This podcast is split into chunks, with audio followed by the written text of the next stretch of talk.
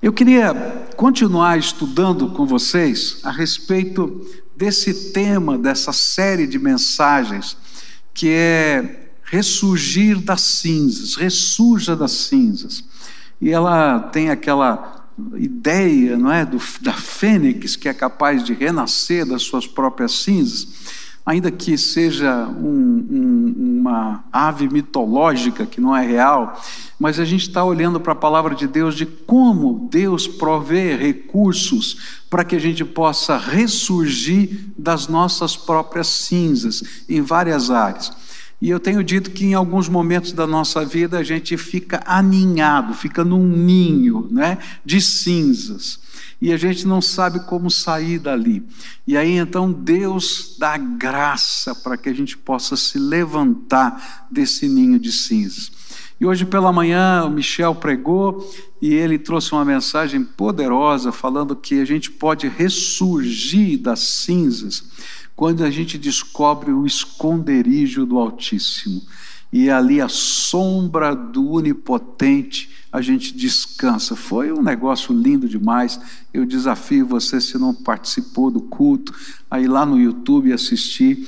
É, foi emocionante a gente lembrar, ver as cenas, né? E ele colocou ali Moisés, né, no esconderijo, quando Deus passa, né? E a sombra dele é vista, e ele fala sobre esse esconderijo do Altíssimo.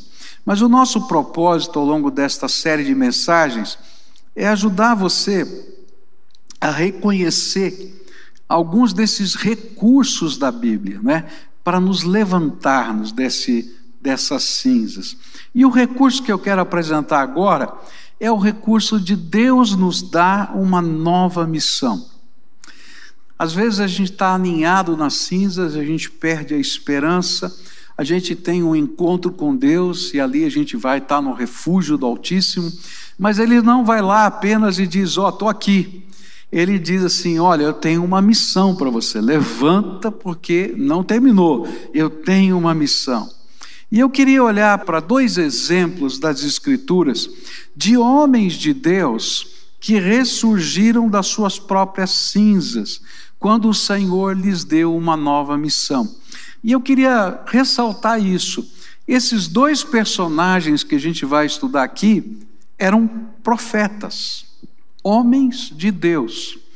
E com isso eu quero dizer o seguinte: é que às vezes nós que tememos o Senhor, nós que confiamos na Sua graça, nós que sabemos do Seu poder, por alguma razão somos atropelados pela vida.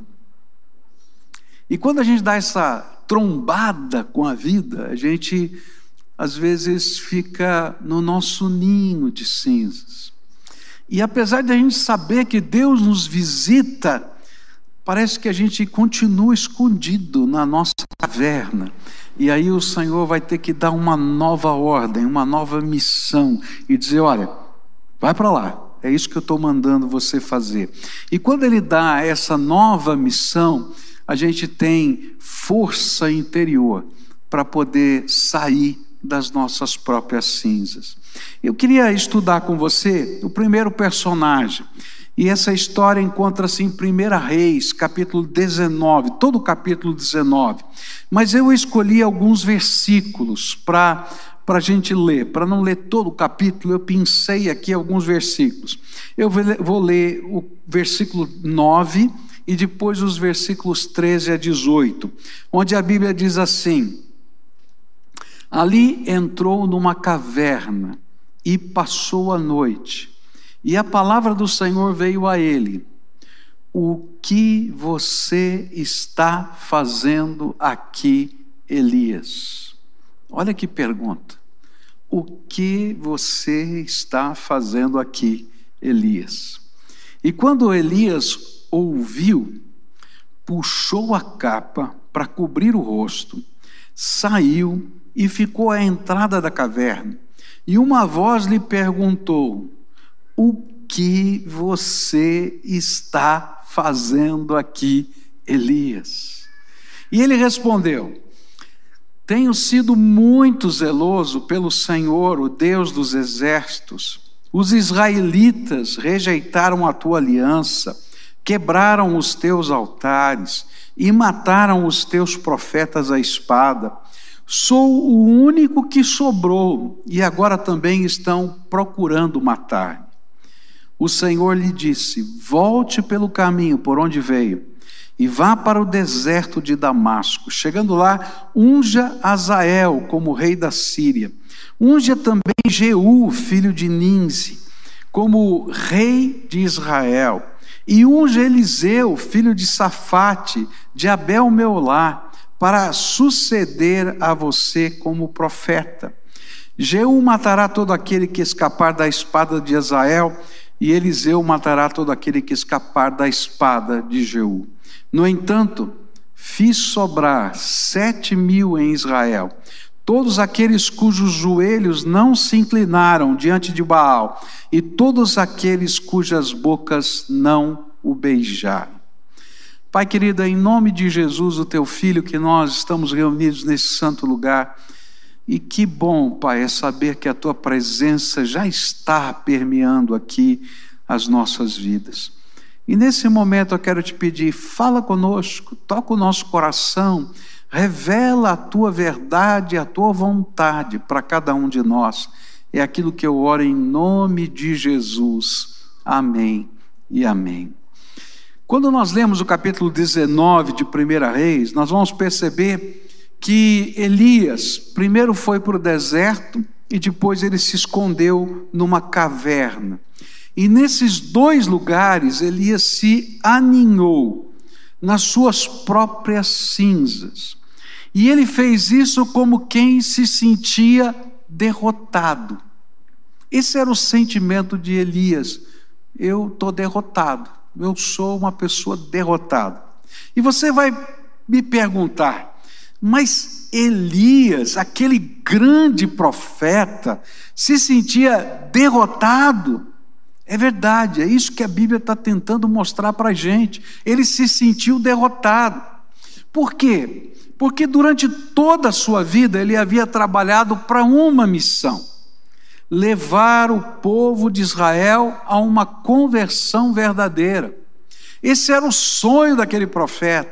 Ele estava vendo aquele povo envolvido na idolatria, envolvido em tantos sincretismos religiosos, em misturas de religião, e que tinha se perdido da vontade de Deus. E ele então foi cheio do Espírito para ser aquele profeta que confrontava e que dizia: Olha, vocês precisam se converter. E depois dele ter derrotado os profetas de Baal, ele imaginou: agora todo mundo vai se converter. E parecia que todos tinham se convertido. Mas quando ele recebeu aquela mensagem da rainha Jezabel, de que ele seria morto e que, na verdade, nada tinha mudado de fato as coisas continuavam iguais. Tinha um rei que estava trabalhando contra a pregação desse, dessa mensagem e que induzia o povo ao erro. Havia uma rainha que se via como quase como uma profetisa do mal. E não havia lugar para um profeta de Deus na terra. Então vem um sentimento de derrota no coração de Elias. Eu imagino, aqui não está na Bíblia, tá? Mas se eu tivesse conversando com Elias agora, eu acho que ele diria para mim assim: olha, sabe o que eu senti? Eu investi a minha vida inteira em um projeto, mas esse é um projeto perdido, nada mudou, e eu creio que nunca nada vai mudar. E então, por que continuar lutando? é melhor desistir, é melhor sair de cena. E quem sabe, melhor seja morrer. Eu acho que era isso que estava no coração de Elias. E o interessante é que as várias visitações do Senhor foram processos preparatórios para que ele saísse da sua caverna emocional. Então o Senhor mandou o anjo alimentá-lo, o anjo mandou ele ir encontrar Deus no Monte Sinai, ele vai até aquele lugar, o Senhor se manifesta de muitas maneiras, mas parece que nada chega no coração do profeta, ele continua estagnado. Eu já tenho visto algumas pessoas assim, que diante de problemas que demoram muito, de situações difíceis, às vezes dentro da, da família, às vezes nos relacionamentos entre pais e filhos, filhos e pais, é, entre questões financeiras que parecem ser complicadas demais, eles estão se sentindo como Elias. Olha, eu não sei, eu imaginava, eu, eu queria, eu estou tentando, mas eu não consigo mais. E aí a gente se aninha no nosso ninho de cinzas, na nossa caverna emocional, sentimental, profissional. A gente fica lá no cantinho da gente. Mas foi decisivo na vida de Elias o Senhor dar a ele uma nova missão um novo propósito específico, ao mesmo tempo em que lhe revelava que nem tudo na sua primeira missão tinha sido perdido, porque sete mil pessoas se converteram na antiga missão de Elias. Alguns anos atrás, a gente ouviu aqui um testemunho num missionário, é, de, um, de um missionário brasileiro que é, deu a sua vida nas tribos indígenas, né? Gunther Carlos Krieger, um homem de Deus, um homem simples, traduziu o Novo Testamento para a língua xerente. Para poder traduzir o Novo Testamento para a língua xerente, eles tiveram que desenvolver uma gramática xerente, que não existia. Depois tiveram que alfabetizar os índios em português e em xerente. Tá? E esse foi o trabalho da vida dele. E eu me lembro que ele já estava no final de carreira e ele disse para a gente aqui num culto: ele disse assim, Olha, houve um momento na minha vida, quando eu estava chegando no final da minha carreira, que eu comecei a me sentir mal, porque durante 36 anos de ministério, junto àqueles índios, fazendo todo esse trabalho, eu tinha 36 convertidos, de todos os índios xerentes. E aí eu fiquei pensando, eu dei a minha vida por esse projeto, só alcancei 36 pessoas. Mas ele já estava chegando no ano 39 ou 40 do seu ministério, quando ele pregou aqui, e ele disse assim: Mas nesses últimos anos, algo tremendo aconteceu.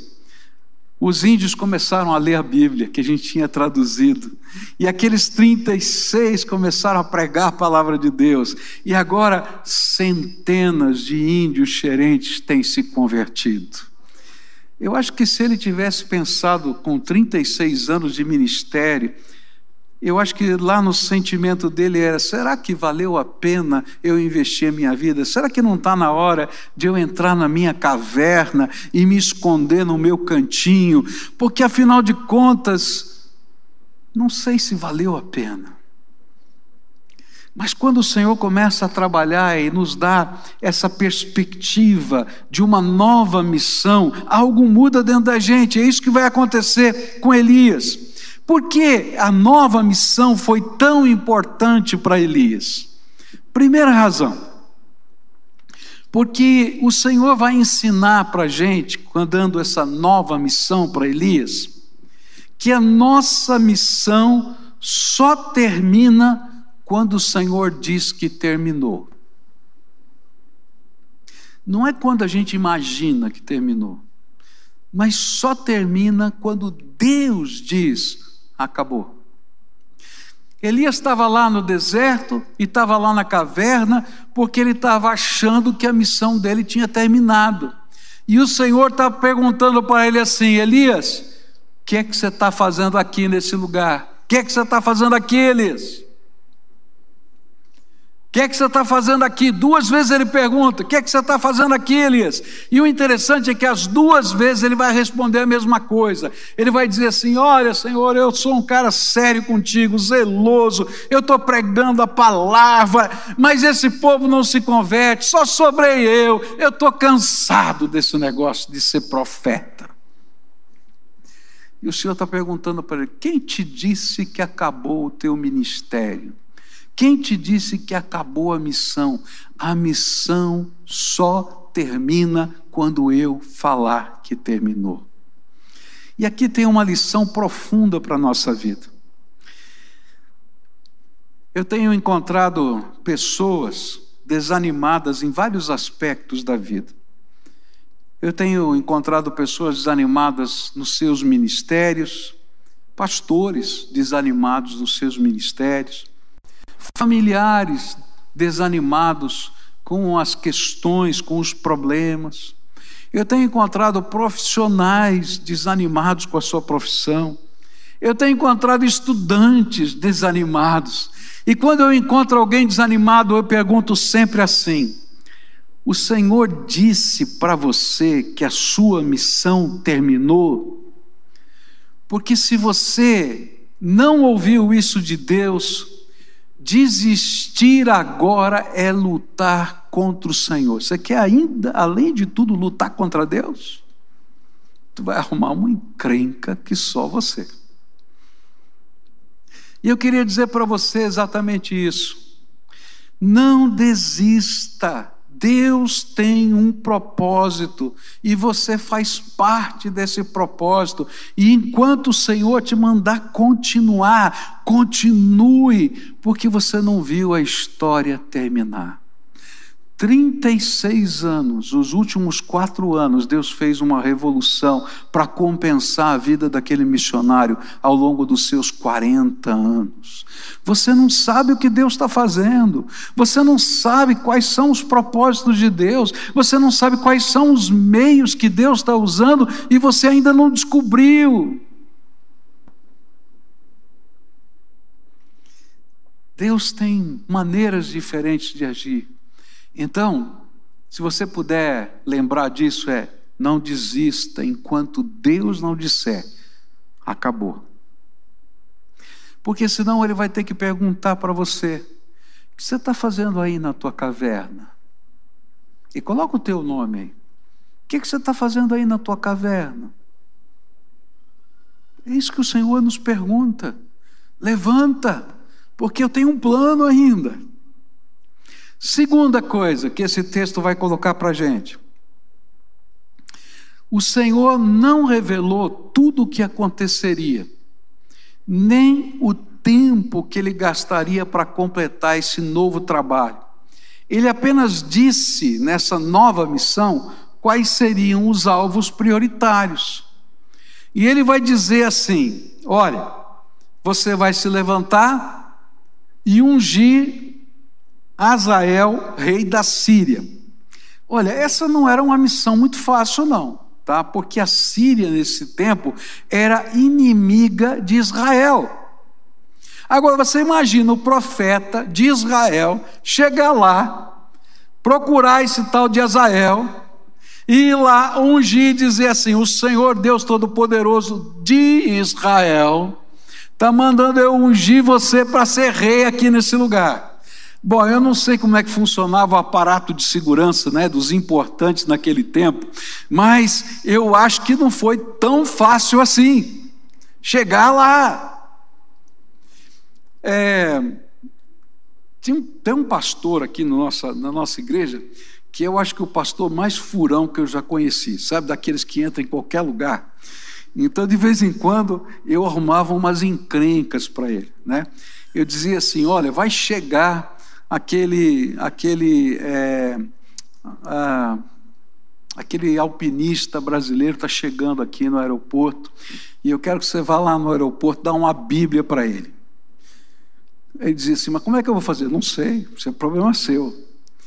Aí ele ia no aeroporto, né, e Senhor, abre a porta, tal, não sei o quê, e de repente estava lá, né, é, esse nosso pastor querido aqui, o Anselmo, E quando a gente vê a fotografia, quando o homem está botando o pé na escada para sair, está o Anselmo entregando a Bíblia na, em cima do avião. Eu falo assim, como é que ele conseguiu isso?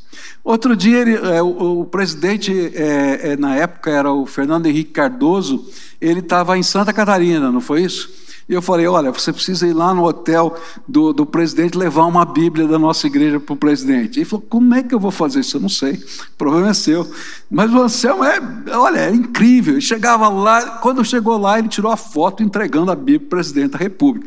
Ele furou todos os esquemas. Eu acho que o Elias era mais furão do que o, o, Anselmo, né? Porque ele chegou lá e foi ungir Azael. Agora, Deus não falou para Elias como é que ele ia fazer isso, quais eram os recursos, quais eram os jeitos. Ele simplesmente deu um alvo prioritário: vai lá e faz isso. E quando Deus nos dá uma nova missão, não vem todos os detalhes prontos. A gente tem alvos de Deus prioritários. E ele falou: agora você vai ungir Jeú, rei de Israel. Isso era um problema, era um outro problema, era uma questão de, vamos dizer assim, de subversão. Alguém poderia matá-lo. A rainha já queria matá-lo de todo jeito, mas ele ia pegar agora o general mais importante de Israel, ia ungí-lo para ser rei no lugar do rei. Imagina a encrenca. Senhor, como é que eu vou fazer isso? E normalmente, quando a gente está na caverna, e quando Deus nos dá uma nova missão, a gente diz: ah, não dá certo, não funciona. Pode ser que funcione aí com você, mas aqui, aqui comigo não funciona, não. Aí o Senhor deu para ele uma terceira missão, e não disse tempo, não disse lugar, não disse nada, só disse assim: vai lá ungir Eliseu como profeta, sucessor seu. E não disse quanto tempo de discipulado ele tinha que investir na vida desse homem, que esse homem não estava pronto. Por que, que eu estou dizendo isso? Porque se a gente não pode parar enquanto Deus não disser que terminou, quando Deus nos dá uma nova missão, Ele vai ensinar para a gente que toda a missão que Ele nos dá, só se realiza pela fé. A missão é um ato de fé, mais do que o exercício de um propósito. Tem gente que pega isso aqui e vai dizer assim: não, isso aqui tem a ver com liderança, então você tem que ter um alvo, um propósito e pronto. E aí você vai correr. Não, queridos, é mais do que isso. A missão de Deus é um empoderamento da fé na nossa vida. Eu creio que Deus me deu aquela missão e é em nome do Senhor dos Exércitos que eu vou lá. E aí não importa se eu tenho cinco pedrinhas e uma funda, só isso.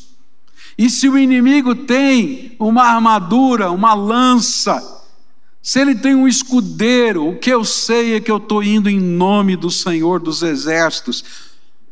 E por causa do Senhor dos Exércitos, coisas tremendas vão acontecer. Os processos não foram revelados, porque eles só seriam dados enquanto Elias estivesse saindo da caverna e caminhando na direção desses alvos prioritários pela fé, crendo que o Senhor que deu a missão daria graça para concluí-la, concluí-la.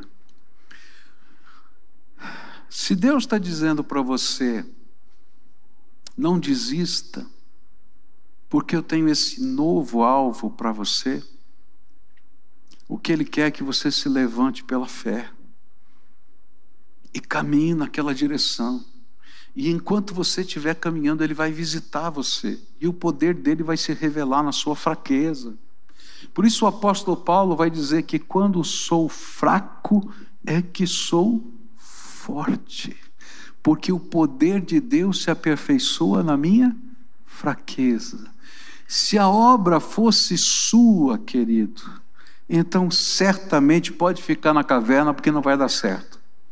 Mas se a obra é de Deus através de você na sua vida, pode ir, porque o Senhor dos Exércitos vai fazer coisas extraordinárias. E quando o Senhor diz assim: Olha, pode sair da caverna, o que é que você está fazendo aí nesse teu cantinho, aninhado no meio das suas cinzas? É porque Ele quer derramar graça e dizer: não terminou, seus, seus sonhos não terminaram. Eu tenho um novo sonho para você. Vai lá, vai lá. Eu que estou convosco todos os dias. Até quando? Até a consumação dos séculos. Mil vão cair à sua direita, dois mil à sua esquerda. Não é assim que fala lá? Mas o Senhor vai estar lá. Como? Eu não sei. Porque em cada novo momento coisas extraordinárias de Deus vão acontecer. Hum. Terceiro, porque a nova missão nos dá um novo sentido de valor que o ninho de cinzas consumiu. Por que, que Elias estava na caverna? Porque o seu valor, quanto pessoa, enquanto ministro de Deus, profeta, tinha sido consumido pela sua própria avaliação de si mesmo. Não é assim que acontece com a gente? A gente olha e diz: não consigo, não sei, não posso, já tentei. Já ouviu isso aí na sua cabeça? Não estou falando dos outros, não, estou falando de você. Tá? Aí o Senhor diz assim: O que, que você está fazendo aí, homem? Levanta! Senhor, olha, tenho sido fiel, tenho tentado, tenho levado a sério, mas não estou conseguindo, Senhor e fiquei sozinho aqui no meu canto. E o Senhor diz assim: Não, eu quero te dar um novo sentido de valor. Ainda que eu diga para você que sete mil se converteram, e olha que sete mil é um número bacana, hein? Um ministério, já pensou aquele, aquele missionário que eu falei, dizendo: olha, sete mil índios se converteram, a gente ia pular aqui, mas Elias estava dizendo assim: só sete mil. Que quando a nossa mente está vindo distorcido, a gente não percebe a benção. E Deus está dizendo: olha, mas eu vou te dar um novo sentido de valor. E Ele vai dizer assim: olha, você vai ungir Azael, rei da Síria. Sabe o que significava isso? Que Deus usaria Elias para mudar o cenário político de modo a trazer juízo sobre a liderança ímpia de Israel.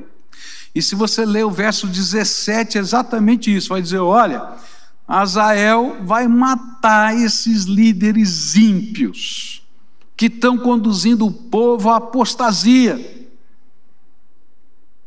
É isso que ele está falando. Eu vou mudar o cenário político. E você vai ser o meu instrumento. Isso era um novo sentido de valor. Aí ele vai dizer assim: você vai ungir Jeú. Significava que Deus usaria para acabar com a opressão espiritual de Jezabel e Acabe, como patrocinadores da apostasia de Israel. E aí, através de Jeú, não é? essa dinastia de Jezabel e Acabe acabam em Israel. E o Senhor está dizendo: Eu vou te usar. Não vai ser Jezabel que vai matar você, mas eu vou te usar para ungir o homem que vai acabar com essa dinastia que está levando o meu povo ao pecado. Você vai ser o meu instrumento. Pode profetizar. E quando ele unge Eliseu, significava que a missão profética precisava continuar e que ele era o responsável para discipular o novo pastor daquele povo. E é interessante que você vai ler agora os próximos capítulos, ele vai se encontrar com Eliseu, mas ele não se encontra só com Eliseu, ele começa a visitar várias escolas de profetas, porque Deus deu a ele um novo senso de missão. A profecia não podia terminar em Israel, tinha que se levantar um povo que pudesse trazer a palavra viva do Senhor. Por quê? Porque se Deus ia tirar aqueles que estavam obstruindo a pregação, ia sobrar um vácuo. E quando tem um vácuo, aparece um monte de coisa ruim. Precisava levantar agora uma estipe de profetas que pudessem continuar proclamando a palavra do Senhor. Era como se o Senhor estivesse dizendo: sai da caverna, Elias, sua missão terá uma nova dimensão de grande transformação e mudança. Você não pode nem imaginar o que eu estou preparando. Saia da caverna, porque você tem valor aos meus olhos. Saia da caverna, pois eu estou lhe dando graça para mudar não só a sua vida, mas ser uma grande bênção neste mundo.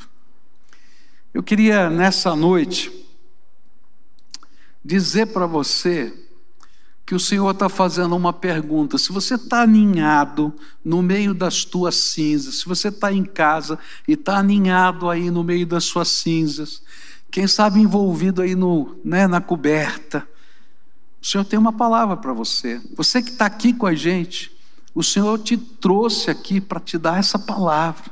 E a palavra começa com uma pergunta: O que, que você está fazendo nessa caverna? O que, que você está fazendo nessa caverna? E o interessante é que a caverna é lugar onde Deus se manifesta. Deus se manifestou de várias maneiras diferentes. Se você olhar o texto lá, Deus se manifestou de muitas maneiras diferentes na caverna. O deserto foi o lugar onde Deus se manifestou. Deus mandou anjos, mandou levar comida, levantou o ânimo. E se você olhar para a tua história, você vai perceber que lá nos teus desertos e lá nas tuas cavernas, o Senhor já te visitou muitas vezes. E ele já manifestou a graça dele, e você já teve encontros com ele. Mas parece que a caverna é um estado de espírito.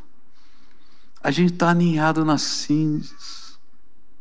E aí o Senhor tem que chegar para a gente e dizer assim: levanta, sai daí, porque eu tenho um novo propósito para você. A tua missão não terminou, vai lá. Vai lá. E sabe o que é tremendo? É que Deus não vai dar para você o como, quanto tempo vai levar, quais são os processos. Ele só vai dizer: Eu estou te dando essa direção e esse propósito. Vai em meu nome. Você lembra do Anselmo? Quando a gente dizia para ele assim: tem que entregar a Bíblia para o presidente da República tem que entregar a Bíblia para esse atleta que está chegando. Ele tomava aquilo como uma missão de Deus para a vida dele. Quando a gente mandou para acompanhar a, a, seleção brasileira, ele não conseguia entrar na concentração, tinha muita gente que queria entrar. E ele ficava na porta pedindo: Senhor, Senhor me mandaste aqui, a minha igreja pagou a minha viagem para estar aqui. E sabe, coisas tão tremendas aconteceram que ele chegou até a voltar no mesmo avião quando eles ganharam a Copa do Mundo, porque o Senhor o colocou dentro do avião com eles. Deus tem seus jeitos de fazer. O importante é que quando a gente tem essa missão de Deus, esse propósito de Deus, esse alvo de Deus, a gente pela fé diz: vou me levantar em teu nome. Vou me levantar em teu nome. E Senhor, eu vou sair dessa caverna. E eu vou na direção do alvo que o Senhor está colocando. E aí a gente vai perguntar quais são os alvos de Deus. E o Senhor vai dizer: olha, na tua casa você tem que reconstruir os relacionamentos. e sabe, às vezes a gente tem coisas que a gente não consegue lidar. Eu preguei algumas semanas atrás sobre perdão. Eu não consegui ler toda a mensagem, eu vou responder essa mensagem essa semana, mas eu li um trechinho dessa mensagem e, e uma pessoa escreveu dizendo assim: eu, eu chorei a semana inteira com aquela mensagem. Como é que eu posso perdoar alguém que me fez tão mal? É verdade. Eu não sei como. Mas quando o Senhor nos dá um alvo, a gente se levanta em nome de Jesus e sai da caverna da gente. Porque se a gente continuar na caverna, a gente vai morrer naquela caverna. E aí o Senhor vai dar alvos. E eu vou dizer: Senhor, eu entendo que o Senhor está me dando esse alvo. Eu não sei como, mas eu vou em nome do Senhor dos Exércitos. Aí o Senhor vai dar algumas coisas malucas. Pega cinco pedrinhas Pega a tua funda, o teu estilingue, e vai porque eu vou te abençoar. Ou, como o Senhor disse através de um profeta numa batalha que estava perdida, cave cisternas. Senhor, cavar cisterna. Nós não estamos com problema de água, nós estamos com problema de guerra. Os inimigos vão vir para cá. E aí eles cavam as cisternas, brota água naquele lugar. E quando sai o sol, o sol bate naquela água e as pessoas, os inimigos de longe, veem o, o campo todo vermelho, que era o sol vermelho nascendo, e eles dizem: o campo está cheio de sangue. Eles derrotaram os nossos aliados. E eles começam então a entrar em pânico porque eles cavaram cisternas. Os jeitos de Deus são inusitados. A gente se levanta pela fé, crendo que o Todo-Poderoso vai fazer algo extraordinário, e a gente vai na direção dos alvos de Deus. Não são os nossos alvos, os alvos de Deus. A gente dobra os joelhos e diz: Senhor, quais são os teus alvos? E Ele vai dizer: faz isso. E você se levanta em nome de Jesus e vai fazer isso.